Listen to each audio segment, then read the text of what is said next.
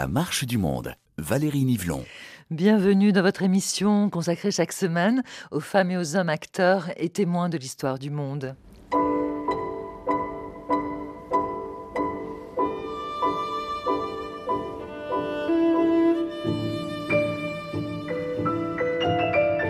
70 ans après la mort de Staline, alors que la guerre est revenue en Europe à la faveur de l'invasion militaire lancée par Vladimir Poutine en 2022, nous nous interrogeons sur les enjeux que représentent les enfants dans la guerre, tandis que des milliers d'enfants ukrainiens sont déplacés vers la Russie.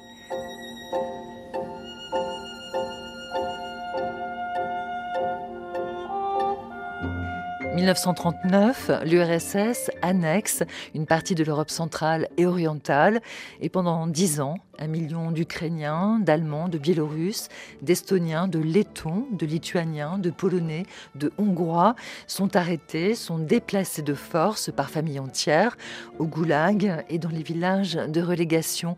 Des villages comme des prisons à ciel ouvert où l'école se fait sous le regard du petit père des peuples dont le portrait imposant impressionne et fascine les élèves. Au son de nos archives sonores du goulag, nous écoutons les de celles et ceux dont l'enfance a été volée, des enfants déracinés par la violence de la guerre et de la déportation, des enfants soviétisés à travers le Komsomol, la jeunesse du parti.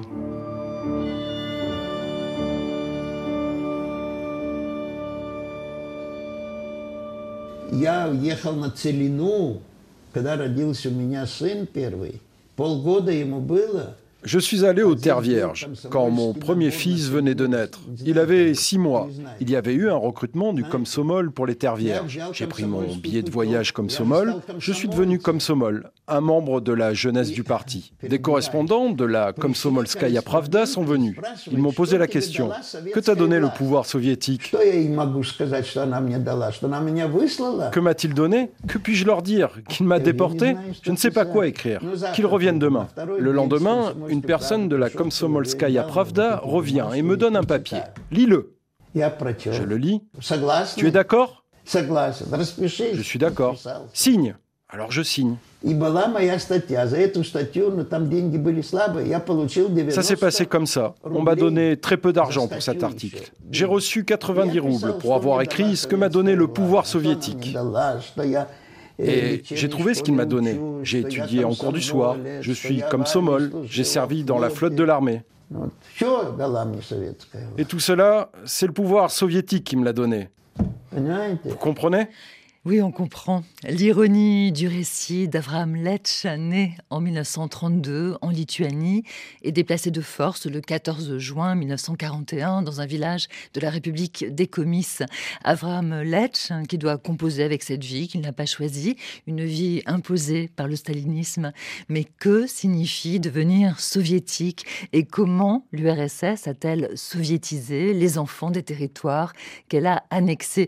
C'est ce que nous allons essayer de comprendre avec nos deux invités, Alain Blum de l'Institut national des études démographiques, co-auteur chez Armand Collin du livre L'âge soviétique. Bonjour Alain. Bonjour. Et puis Emilia Kustova, maîtresse de conférence à l'Université de Strasbourg. Bonjour. Bonjour. Emilia, vous avez dirigé le livre collectif Combattre, survivre, témoigner, expérience soviétique de la Seconde Guerre mondiale, et c'est aux presses universitaires de Strasbourg. Alors il faut peut-être commencer par euh, nous replonger dans le contexte historique de l'époque. L'URSS euh, a déjà élargi ses frontières à la faveur des territoires annexés pendant la Seconde Guerre mondiale et l'URSS a déplacé un million d'Européens dans des camps et des villages de relégation. Alors les familles sont séparées, souvent les pères sont internés euh, dans des camps, tandis que les enfants restent euh, avec leur mère quand elles survivent dans des villages de relégation. Alors dans ce contexte, Emilia Kustova, quels enjeux représentent euh, les enfants au sein de leur famille pour le régime de Staline? Alors c'est absolument frappant à quel point les enfants sont nombreux parmi les victimes de ces euh, répressions, puisqu'il s'agit de répressions euh, de masse. Elles sont menées entre dès le lendemain de l'annexion de nouveaux territoires, donc à partir de 1940 et puis jusqu'à la veille de la mort euh, de Staline. Et les enfants donc sont déportés en tant que membres de famille, puisqu'il s'agit de, de, déplacements forcés qui opèrent au niveau doublement collectif des catégories, des groupes sociaux et politiques politiques, ethniques entiers, mais aussi euh, collectifs dans le sens où ce sont des familles entières qui sont visées. Alors, les enfants sont nombreux dans ces familles, d'autant plus qu'il s'agit souvent de populations paysannes, donc il n'est pas rare d'avoir des, familles avec 4, 5, 6 enfants. Euh, souvent, donc surtout au début, les pères en sont séparés, donc ce sont les mères qui se retrouvent souvent avec plusieurs jeunes enfants, donc dans des conditions absolument atroces, insupportables, à devoir survivre dans des euh, régions éloignées, inhospitalières, à, travailler très très durement. Alors, quant aux enfants, euh, euh, leur enfance est effectivement volée, elle est brisée, mais en même temps, une fois sur place, ils ont, pas tous, ils ont parfois la possibilité de retrouver un semblant de vie, je dirais pas normal, mais voilà, quelques éléments. Voilà, ils sont les, plus jeunes membres de ces familles qui sont euh, déportées euh, massivement dans les camps et dans, les villages de relégation du, Goulag. Emilia Kustova, et en ce qui concerne les enfants, euh, l'idée c'est quand même qu'ils deviennent des petits soviétiques. Et l'école a un rôle très important dans cette soviétisation. En quoi ça consiste, cette école soviétique, pour ces enfants qui sont de cultures différentes, qui viennent de l'Europe entière? L'école est, essentielle dans toute société. Elle l'est peut-être encore plus dans la société soviétique elle est essentielle aussi pour les enfants déportés, pour ceux qui y vont en tout cas. Pourquoi parce que c'est un lieu essentiel de socialisation. Euh, ce sont des enfants de cultures euh, différentes, mais aussi de langues différentes, qui se retrouvent dans ces écoles euh, sibériennes ou, ou tadjiques ou kazakhs, voilà, un peu partout à l'est de l'Union soviétique. Des enfants qui, la plupart du temps, ne parlent pas le russe et qui vont apprendre le russe à l'école. souvent, ça va être les seuls membres de ces familles déportées qui vont rapidement mettre la langue et ils vont d'ailleurs souvent, comme c'est le cas aussi des enfants de migrants, ils vont souvent servir très vite d'interprètes, de, traducteurs pour leurs parents. Alors je vous propose euh, d'écouter euh, l'expérience de l'école racontée par euh, Nadejda Tutik. Elle est petite ukrainienne et elle, elle est née en Sibérie où sa famille a été déportée. Elle est née en 1950.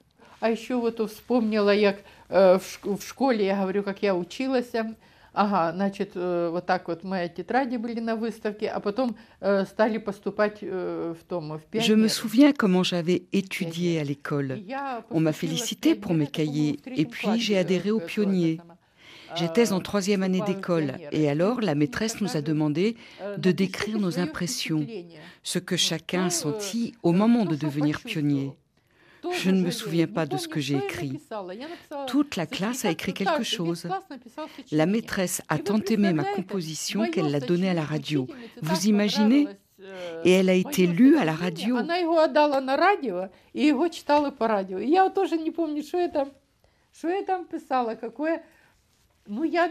Je ne sais pas ce que j'ai pu raconter. J'ai décrit un peu mon histoire, peut-être.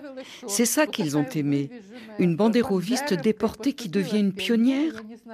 Je ne sais pas ce qu'ils ont aimé, mais en tout cas, ils l'ont lu à la radio.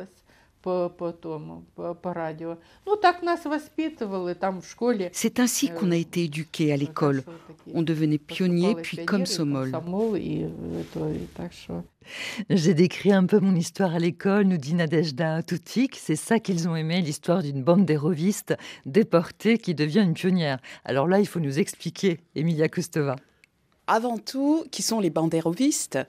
Euh, c'est ainsi qu'on appelle, à l'époque, mais aussi aujourd'hui, on retrouve euh, ce, parallèle euh, frappant, bouleversant, c'est ainsi qu'on appelle les résistants qui luttent en Ukraine occidentale contre la soviétisation forcée, imposée suite à l'annexion de ces régions. Et c'est à ce titre que des dizaines de milliers d'Ukrainiens, souvent des paysans, des familles paysannes, qui sont déportés à partir de 44-45. Et c'est ainsi qu'on appelle, y compris les enfants, donc c'est une, enfin, une appellation extrêmement stigmatisante dans l'URSS stalinienne, mais encore, c'est une stigmatisation qui est encore reprise aujourd'hui dans le discours de Poutine. C'est une insulte.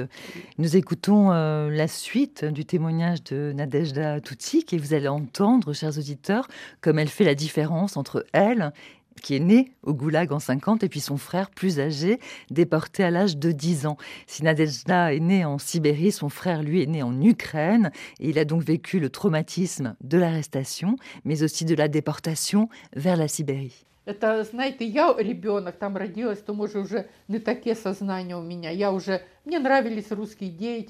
Vous savez, moi, j'étais une enfant. Je suis née là-bas. J'avais pas cette conscience. J'étais amie avec des enfants russes. J'ai grandi là-bas. J'ai pris des cours de musique, de théâtre. Mais lui, mon frère, un garçon de 10 ans, lui qui a été mis dans ce train où on ne pouvait même pas se lever, où on ne pouvait pas s'asseoir, ses jambes étaient gonflées. Il a passé un mois et demi dans ce train, assis, sans pouvoir se lever. Et au bout de deux jours, on leur a donné un seau pour faire leurs besoins.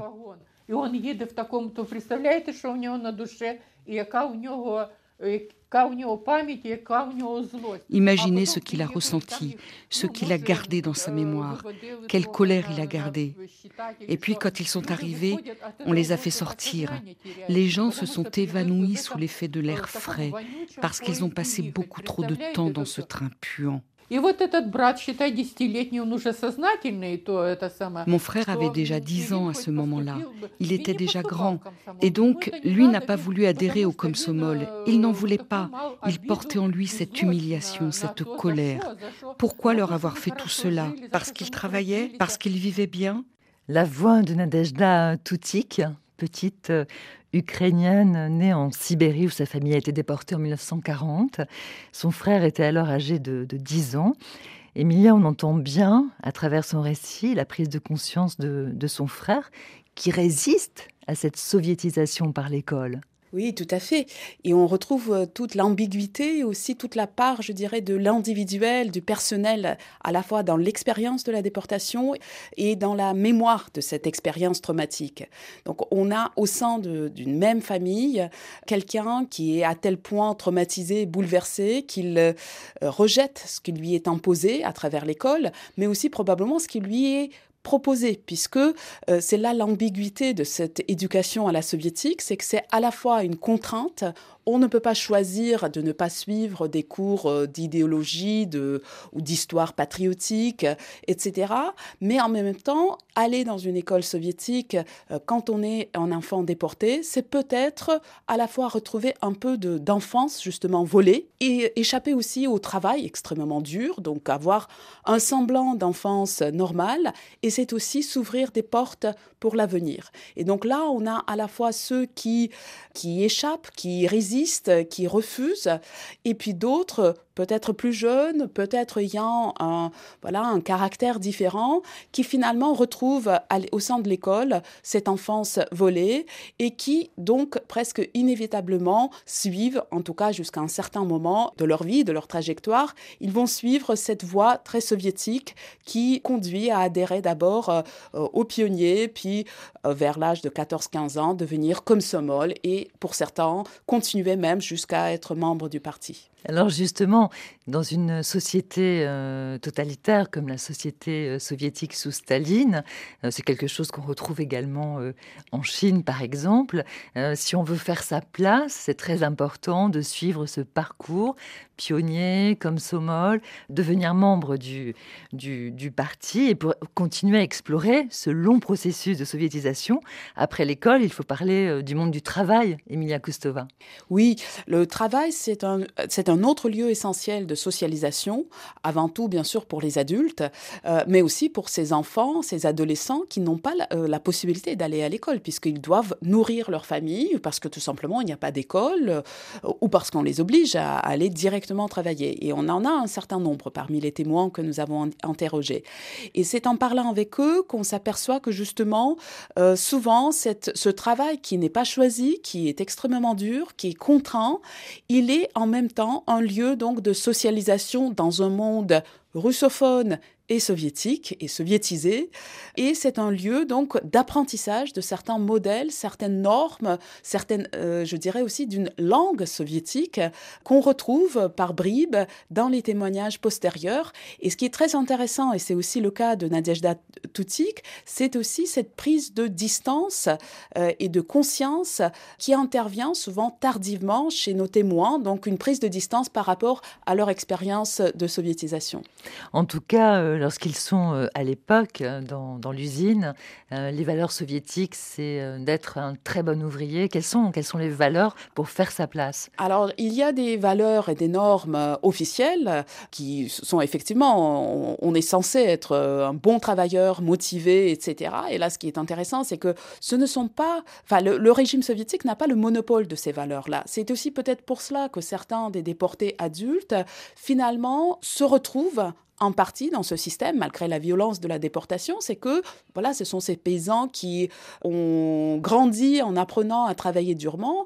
Et maintenant ils travaillent, même s'ils ne l'ont pas choisi, et ils adhèrent en partie à cette valeur du travail, y compris du travail collectif.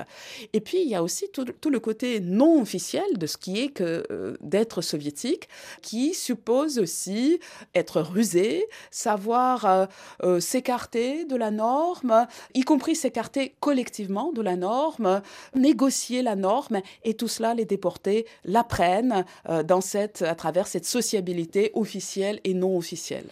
Devenir soviétique, c'est ce dont témoigne le lituanien Antanas Kibartas.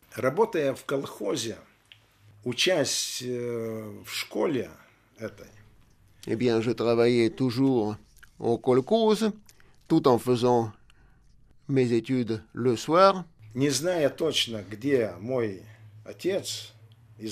Je ne savais toujours pas où était mon père Tout ce que je peux vous dire, que je suis rentré de Sibérie un bon soviétique. Je n'ai jamais été le jeune pionnier en Sibérie, parce qu'on était des déportés, même ceux qui avaient voulu porter ce foulard rouge n'y avaient pas le droit. Но я не помню, что мои друзья после школы ходили с красным галстуком. Et d'ailleurs, je ne me souviens pas vraiment les jeunes portaient ces foulards rouges. Or, en Lituanie, après avoir achevé mes études, en ce cours du soir, j'ai compris que je devais avoir une attestation pour pouvoir poursuivre mes études. Cette attestation, il n'y a que l'organisation du Komsomol de jeunesse communiste qui pouvait me la fournir.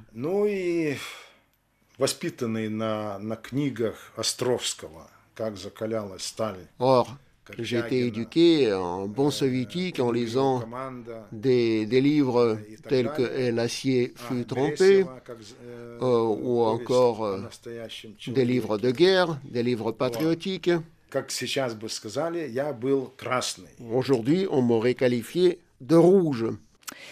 Le témoignage euh, très émouvant d'Antanas Kibartas, très attaché à sa langue, très attaché à sa culture lituanienne, et pourtant, Antanas Kibartas euh, va finir par demander à être euh, comme Somol. Que vous inspire euh, ce témoignage de, Antanas Kibartas qui, qui, va finir par demander à être membre des jeunesses communistes Emilia Kostova alors on y retrouve toute euh, la complexité, toute l'ambivalence et aussi toute la violence de l'expérience de la déportation, y compris ceux qui cherchent vraiment à garder leur distance avec le système euh, soviétique et notamment avec euh, ses institutions idéologiques comme les pionniers, le Komsomol, etc.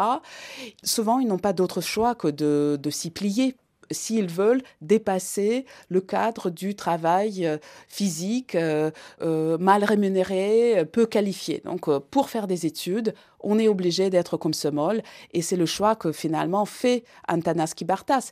Mais je pense que c'est encore peut-être plus compliqué. C'est pas seulement une vraiment une contrainte extérieure, c'est aussi quelque chose que les gens choisissent pour ne pas être condamnés à passer toute leur vie en tant que marginaux, en tant que peut-être dissidents. Et, il faut comprendre que quand on est jeune et qu'on a toute la vie devant soi, il est extrêmement difficile de faire un choix d'auto-marginalisation.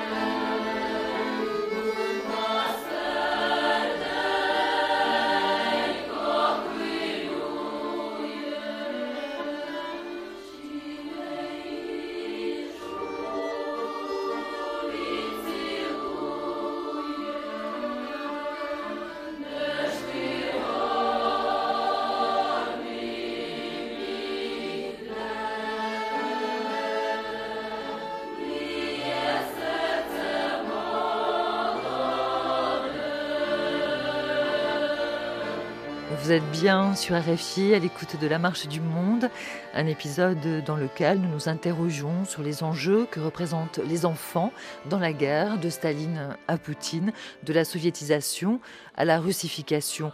Une russification des territoires annexés par les Russes depuis le début de la guerre en 2014, lors de l'invasion de la Crimée, une russification de milliers d'enfants ukrainiens arrachés à leur famille pour être rééduqués en Russie. C'est ce que pointe en tout cas un rapport américain mis en ligne par le Conflict Observatory le 14 février 2023. Alors, Alain Blum, un rapport sur les transferts d'au moins 6000 enfants ukrainiens, chiffre donné d'ailleurs par le gouvernement russe lui-même. Où sont transférés ces enfants ukrainiens et pourquoi faire? Effectivement, c'est euh, un mouvement d'ampleur qui a débuté, qui a débuté dès 2014, mais qui est vraiment euh, très important depuis 2022, euh, depuis le 24 février. Alors, le prétexte, c'est on prend ces enfants pour leur éviter la guerre, on prend ces enfants pour les. Il y a toute une, toute une logorée de, d'aide à l'enfance qui est mise en avant.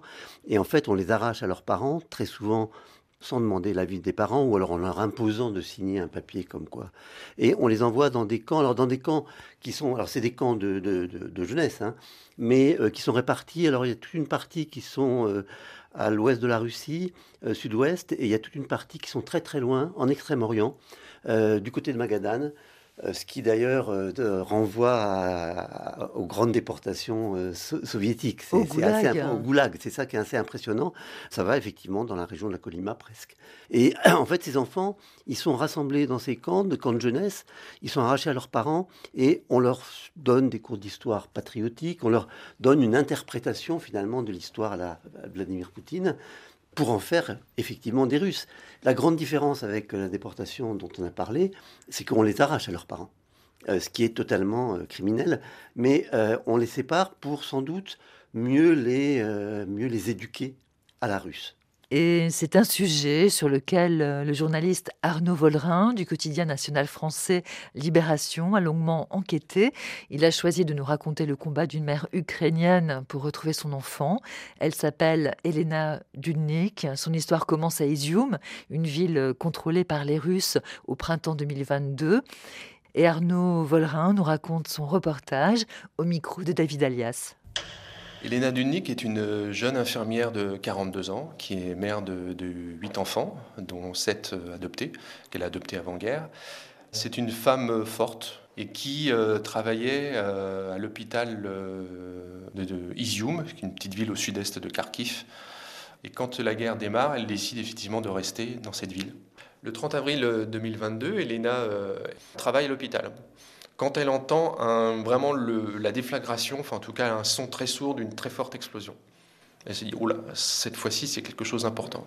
Il y, a, une agitation dans l'hôpital, il y a une agitation en ville. Et à ce moment-là, euh, arrive l'ambulance et à voir arriver son fils, qui est dans un état effectivement euh, très grave. Des fractures ouvertes, euh, plusieurs atteintes directes au poumon, au foie. Il est touché à la colonne vertébrale, sanguinolent. Donc son état est jugé très très grave. Et là, il y a un choix à faire. Soit effectivement on lui administre les premiers soins directement dans l'hôpital et il reste, avec des risques de, survie extrêmement faibles, soit c'est ce que lui propose, c'est ce que proposent en tout cas les militaires russes à Elena, soit son fils est transféré vers la Russie. C'est le, choix qu'elle fait évidemment pour sauver son fils. Et ce même jour, ce 30 avril, qui est un jour terrible pour Elena, euh, elle apprend également que sa mère, qui était avec Andriy sur le chemin du retour vers leur appartement, a été elle aussi frappée par ce tir d'artillerie elle en est morte. Sa mère avait 62 euh, ans. Donc c'est un jour très dur pour elle, et c'est à la fois la perte de sa mère et euh, la blessure, les blessures très graves de son fils et son transfert vers la Russie. Et c'est le début d'une errance, d'une inquiétude pour elle qui va commencer, puisque à partir de ce moment-là, elle perd le contact direct avec Andriy, son fils. Plus aucune information, si ce n'est que le lendemain, les militaires russes euh, lui disent Ton fils est à Moscou. C'est la seule information qu'elle sait. Euh, ça pose un problème parce qu'elle va revenir à plusieurs reprises voir ses euh, soldats russes pour avoir des informations plus précises. Et pendant plusieurs jours, pendant plusieurs semaines, impossible. C'est même une obstruction. Les militaires finissent par lui dire qu'elle ne peut pas avoir accès à son fils et que, sous-entendu, il faut qu'elle l'oublie en quelque sorte.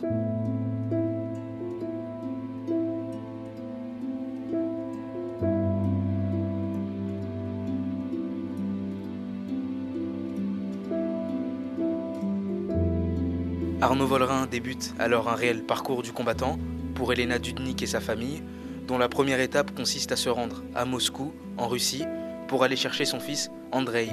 Quelles sont les étapes cruciales de ce périple? Euh, dans un premier temps, c'est de trouver le moyen effectivement de, se rendre jusqu'à la frontière. Elle n'a pas assez d'argent liquide pour payer un passeur. Donc c'est un réseau qui se met en place autour d'elle, d'amis, de familles, de proches, etc., pour euh, trouver quelqu'un qui va l'amener jusqu'à la frontière, elle et ses enfants, puisqu'elle décide d'emmener ses enfants euh, dans, ce, dans ce long périple. Arrivé à la frontière, donc plusieurs heures pour Elena commencent d'interrogatoire et de pression des autorités russes. Et les Russes vont commencer à lui demander Mais pourquoi tu viens en Russie? Pourquoi tu ne prends pas un passeport russe? C'est la première signe d'inquiétude qui va se manifester d'ailleurs chez Elena. C'est déjà la pression très forte des autorités russes pour qu'elle devienne une citoyenne russe, elle et ses enfants.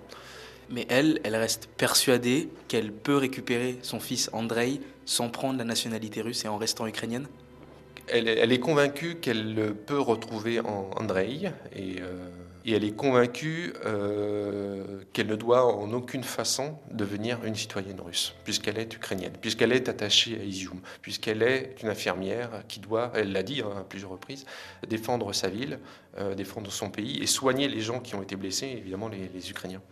Arnaud Vollerin, l'autre moment très fort de votre reportage, c'est cette arrivée d'Elena Dudnik à l'hôpital à Moscou. Que se passe-t-il, encore une fois, lorsqu'Elena arrive euh, à l'hôpital à Moscou et qu'elle retrouve son fils Andrei. Oui, c'est un moment fort. C'est en quelque sorte l'aboutissement de, semaines d'acharnement de la part d'Elena, euh, de ténacité, de le refus de ne jamais céder, de ne jamais baisser les bras. Ce jour-là, c'est le 17 juin, euh, la famille se retrouve à l'hôpital euh, clinique pour enfants de Russie, dans le, dans le sud-est de, de Moscou. Cet hôpital qu'elle a mis du temps à retrouver, qu'elle a mis du temps à, identifier grâce à l'aide d'une maman de Kharkiv qui avait un de ses enfants soigné dans la même chambre que Andrei. Et donc ce moment-là, ce jour-là, le 17 juin, eh bien, la famille, Elena, retrouve Andrei. C'est un moment très fort de retrouvailles, après le décès de la grand-mère, après toutes ces semaines d'inquiétude, d'incertitude sur le sort d'Andrei, est-ce qu'il était encore vivant, puisqu'il est parti quand même vraiment grièvement blessé en Russie. Et passé ces moments-là, elle va, elle va se rendre compte combien elle a failli perdre son fils. Euh, non pas parce qu'il était effectivement euh, blessé, mais surtout parce que les autorités russes ont tout fait en tout cas dans les semaines précédentes pour que Andrei soit adopté par une autre famille. Elle s'en rend compte euh, en parlant avec des médecins qui lui disent en fait que les autorités russes ont dit à ces médecins que Elena était morte, que la famille était séparée, était éclatée. Sous-entendu, Andrei devait retrouver une autre famille, devait trouver quelqu'un qui s'occupe euh, de lui. Et donc ça voulait dire effectivement un processus d'adoption, un processus certainement de, citoyenneté russe pour euh, Andrei. Donc elle se rend compte qu'il y a toute une politique derrière qui a été euh, lancée et elle a failli perdre Andrei à ce moment-là.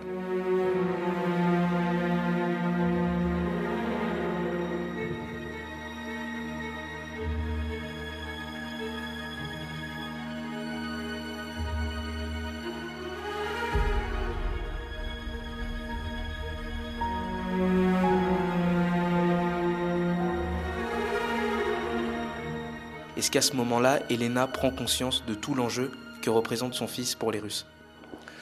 Je pense qu'elle prend à ce moment-là la mesure de, la chance qu'elle a eue de pouvoir retrouver Andrei et de pouvoir l'extraire des griffes des autorités russes. Euh, il faut bien comprendre également qu'Elena, les quelques les trois mois à peu près qu'elle a passé euh, en Russie, elle a été paniquée, je crois, à peu près tous les jours de ce séjour. Très souvent, elle raconte très souvent combien les autorités russes lui mettaient la pression pour qu'elle acquiert la, citoyenneté russe. Mais elle m'a raconté euh, également comment, euh, dans les transports, comment, euh, quand elle allait faire ses courses, elle entendait, alors pas forcément des insultes, mais des remarques, des pressions des passants, des commerçants, qui remarquaient son accent ukrainien, qui remarquaient le fait qu'elle était avec de nombreux enfants, etc., qu'elle était en quelque sorte une déplacée, une réfugiée de la guerre. Et elle me disait qu'elle vivait avec une extrême angoisse la possibilité effectivement d'être séparée, d'être arrêtée et que ses enfants soient adoptés par une autre famille. Donc elle a vraiment, euh, Elena a, vraiment vécu pendant ces trois mois en Russie avec un stress, une angoisse permanente. Et je pense que ce stress et cette angoisse permanente ont été en quelque sorte le, moteur euh, chez Elena pour effectivement euh, accélérer le départ de la Russie, pour quitter la Russie, sachant qu'ils ont, ils ont quitté la Russie avec euh, un enfant, Andrei en l'occurrence, qui était en fauteuil roulant, qui ne pouvait pas marcher, etc. elle contacte une, une association russe qui lui dit oui effectivement on peut te permettre de quitter le pays mais en revanche, il n'y a que toi et Andrei qui pourront quitter le pays. Les autres enfants doivent rester là dans un premier temps. Et là, évidemment, c'est un autre signe d'alarme. Elle se dit, si je pars et je quitte la Russie pour l'Espagne sans mes enfants, je ne les reverrai jamais. Évidemment, elle va le refuser. Et donc, elle va euh, euh, s'employer à trouver une autre association pour tenter euh, de faire sortir toute la famille de Russie. Elle va contacter, elle va arriver par un réseau d'aide et d'entraide, à contacter l'ONG euh, Helping to Live, qui est une ONG ukrainienne fondée euh, le jour même de l'invasion, le 24 février 2002, 2022. Et grâce à cette association, toute une chaîne d'entraide va se mettre en place et la famille va pouvoir quitter à la fois Moscou, bien sûr, mais ensuite quitter la Russie pour rejoindre finalement l'étape finale sera à Zurich. Le combat d'une mère, le combat d'Elena Dudnik, c'est une enquête euh, publiée dans Libération, signée euh, Arnaud Vollerin, un récit qui porte les, stigmates de la russification, euh, Alain Blum. Oui, c'est assez impressionnant parce que c'est il y a des antagonismes en permanence. D'un côté, les Russes veulent russiser les Ukrainiens et en même temps, il y a une violence totale à toutes les étapes. Euh, il y a cette question de l'arrachement de l'enfant, effectivement, qui est extrêmement violente. Alors il faut, bien replacer ça aussi dans le contexte de, l'obsession de Vladimir Poutine pour euh, la croissance. Il y a une crise démographique hein, aussi aujourd'hui, il est obsédé par le fait de, faire réaugmenter la population. Et les enfants, pour lui, sont un peu cette richesse qui devrait permettre permettre, il y, a plein de campagnes depuis longtemps pour que renforcer la natalité, c'est plutôt un échec. Il y a, et quelque part, l'agression contre l'Ukraine, c'est un moyen de prendre des populations. Et les enfants sont cette richesse, comme une richesse économique, qui répondent à cette obsession. Et donc, je crois que là, là, il y a vraiment cette incohérence, d'une certaine manière, entre, d'un côté, les Ukrainiens sont des Russes, ce que prétend Vladimir Poutine, et d'un autre côté, une violence totale faite contre les Ukrainiens, et le stigma aussi qu'on voit lorsqu'elle est dans le bus, et où elle est mal vue par les Russes, qui rappelle le stigma des, déportés des années 50. cette tension est vraiment très très forte. Et déjà, euh, à l'époque de, Staline, de nombreuses mères résistaient à l'endoctrinement de leurs enfants. Écoutez la voix de Marité Kontrimaite, petite lituanienne, née en 1947. Elle nous raconte le combat de sa propre maman contre la soviétisation. Мама занималась молодежью по воскресеньям обычно или в субботу вечером, я уж ну, не знаю. Ну, в общем, в свободное время Она учительствовала бесплатно, естественно. Ma mère, les samedis soirs ou les dimanches, pendant le temps libre, elle travaillait gratuitement comme institutrice avec les enfants et les jeunes lituaniens. Elle leur enseignait le lituanien. Elle leur faisait écrire des dictées, elle leur faisait apprendre des poèmes. Et c'est depuis cette époque-là que je connais beaucoup, beaucoup de poèmes parce que j'avais une très bonne mémoire. Je les apprenais plus vite que les élèves de ma mère. Donc euh, les jeunes apprenaient à chanter, à danser des danses lituaniennes. Et c'est ainsi que euh, les jeunes lituaniens intervenaient dans des fêtes, venaient par exemple danser dans des fêtes russes et on les connaissait déjà. On disait, bah, qu'est-ce qu'ils dansent bien, ces lituaniens? Et je me souviens d'une chose. Vous savez, quand les Lituaniens se retrouvaient entre eux, c'était déjà l'époque après la mort de Staline. La vie était déjà devenue bien meilleure. Il n'y avait pas de très gros problèmes. Et en même temps, quand ils se retrouvaient, ils commençaient à chanter cette chanson qui dit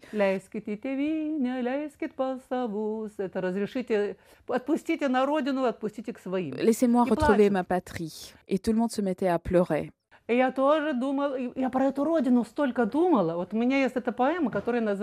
Moi aussi, je pensais à cette patrie. Je n'avais pas de souvenir de ma patrie, de la Lituanie, parce que j'étais trop petite. Mais je me faisais ma propre idée de cette patrie. Je l'imaginais comme je pouvais, э, grâce aux poèmes, aux livres que ma mère me lisait, grâce à tout ce que j'apprenais avec mes parents, les légendes, les coutumes.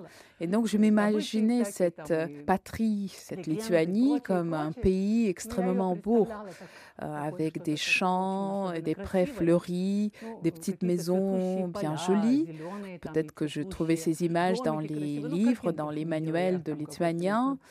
Et alors, une autre chose encore, la nuit, je rêvais des jardins en fleurs. Et c'est quelque chose, ce jardin en fleurs, ça n'existe pas en Sibérie. Et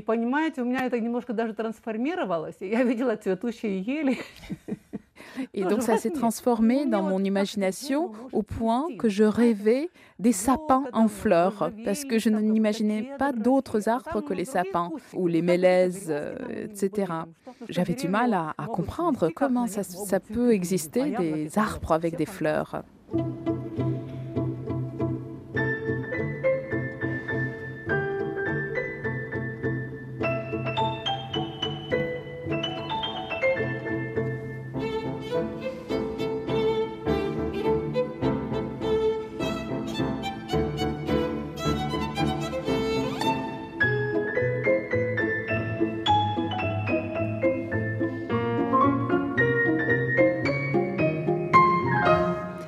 1956, les parents de Marité la renvoient en Lituanie. C'est son pays imaginaire, un pays enchanteur, pavé de fleurs et de jardins, dont elle a rêvé durant toute son enfance au goulag soviétique.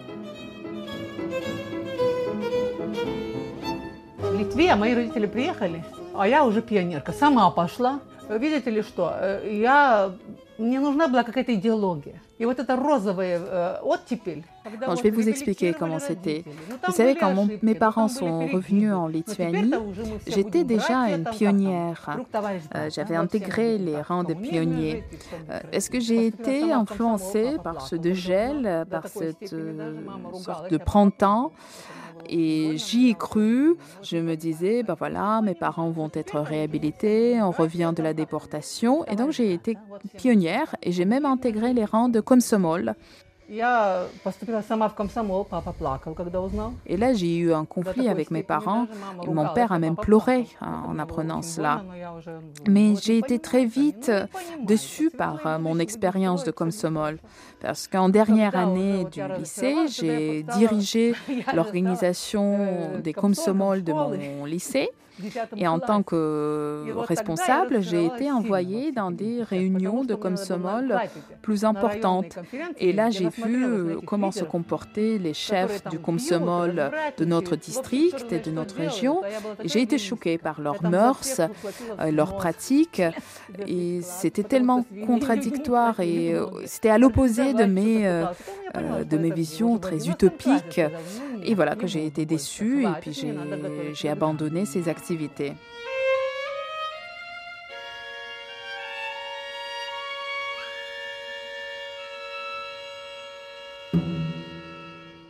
Nous écoutons ensemble les témoignages de nos archives sonores du Goulag, coproduites par le CNRS et RFI, archives sonores et écrites, comme en atteste cette lettre de la main de cette mère lituanienne en 1953, l'année de la mort de Staline. Cher monsieur, mon fils a été formé à l'école soviétique. Il a vécu dans la société soviétique, mais il est obligé de rester à l'écart parce qu'il est un relégué un déporté. Combien de fois a-t-il souhaité rejoindre le Komsomol? Mais je l'en ai dissuadé à plusieurs reprises, car je savais qu'il ne serait pas accepté et qu'un refus lui serait douloureux. Quand il était en première, sur l'insistance de sa classe, il a postulé et il s'est avéré que j'avais raison. Sa candidature n'a pas été approuvée par le comité de district du Komsomol. Tous les élèves de sa classe ont partagé sa douleur parce qu'il était aimé de tous.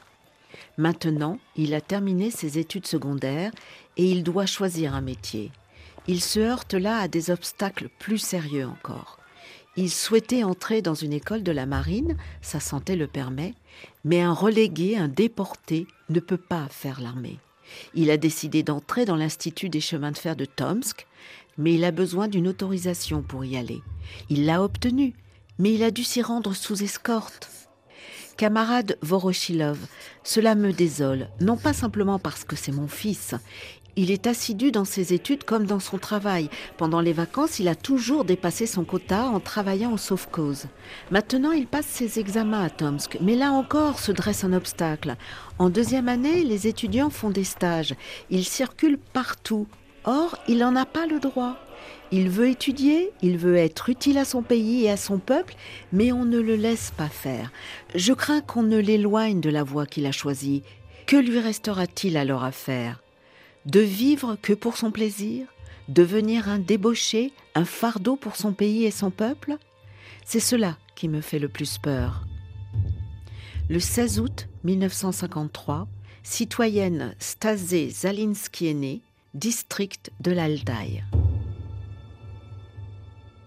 Une lettre écrite et postée en août 1953, après la mort de, Staline le 5 mars, par une citoyenne lituanienne pour défendre la cause de son fils, considéré comme un paria en Union euh, soviétique, alors que Staline, je le disais, est mort le 5 mars.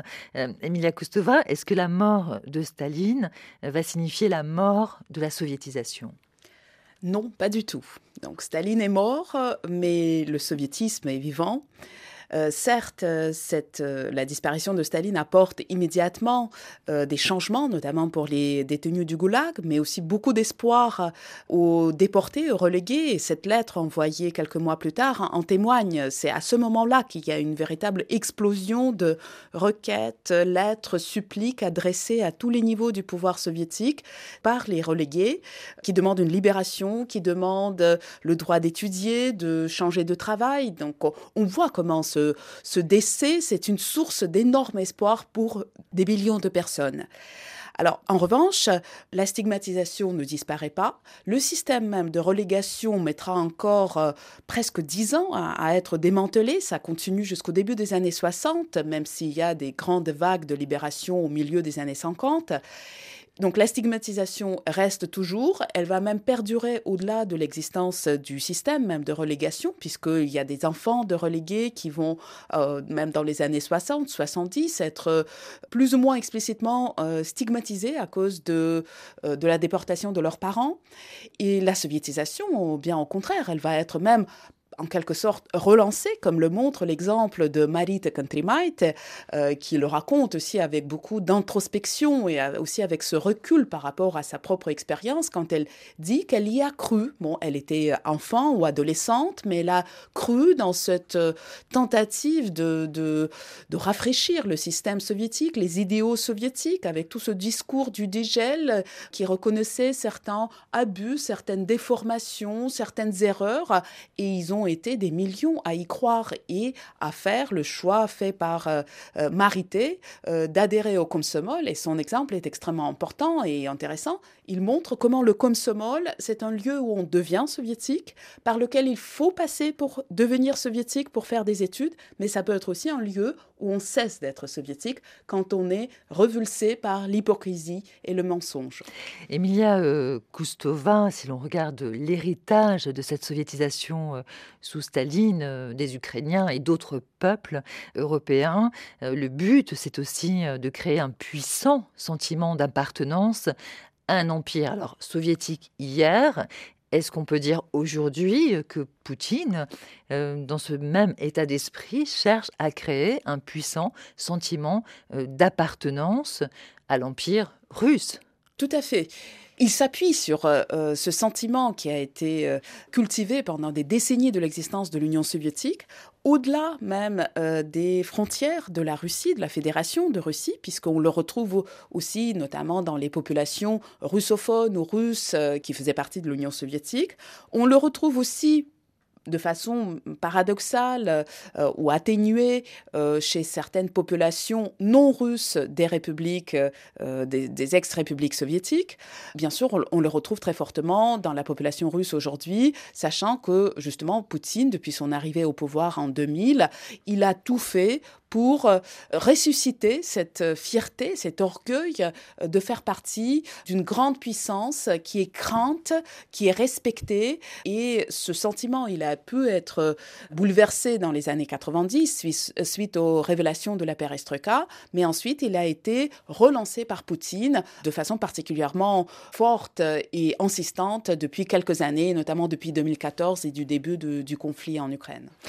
Et le combat aujourd'hui euh, des mères et des pères euh, ukrainiens, euh, Alain Blum, c'est justement de protéger leurs enfants de cette hégémonie russe et du vol de leur enfance et de leur propre vie.